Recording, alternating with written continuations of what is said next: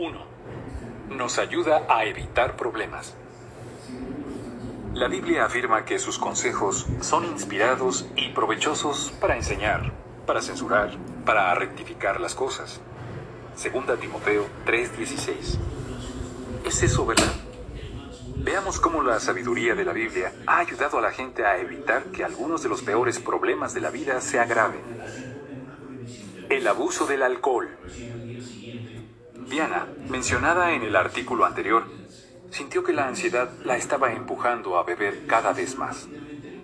La Biblia no prohíbe el consumo moderado de bebidas alcohólicas, pero sí dice, no llegues a estar entre los que beben vino en exceso.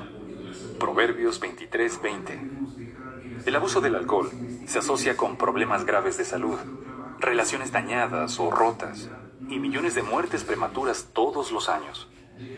Si las personas siguieran los sabios consejos de la Biblia, podrían evitarse muchas de esas consecuencias. Eso hizo Diana, quien ahora dice, Me di cuenta de que la bebida no calmaba mi ansiedad. Puse en práctica el buen consejo de Filipenses 4, 6 y 7. No se inquieten por cosa alguna, sino que dense a conocer sus peticiones a Dios. Todas las noches, cuando mis pensamientos iban a mil por hora, oraba a Jehová y le contaba cómo me sentía, mi rabia, mi dolor, mi desesperación, y le pedía que me ayudara a ser más positiva.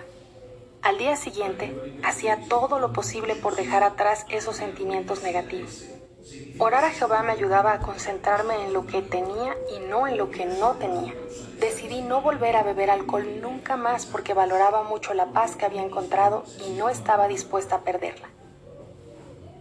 La inmoralidad sexual. Hay pocas cosas que causen más dolor y sufrimiento que la inmoralidad sexual. Sin embargo, los principios bíblicos pueden evitarnos todo ese dolor porque tratan algunas de las causas, como el coqueteo inapropiado o la pornografía. Un hombre joven llamado Samuel comenta, Coquetear era tan fácil. A veces la otra persona ni siquiera me atraía, pero notaba que yo sí le gustaba y eso lo hacía divertido. Al final, como le acusaban tanto de coquetear, incluso cuando no era su intención, Samuel decidió hacerlo a propósito, pero le remordía la conciencia. Ahora dice, Coquetear es dañino, hace que te vuelvas muy egoísta. Samuel leyó un artículo para los jóvenes en el sitio de internet jw.org.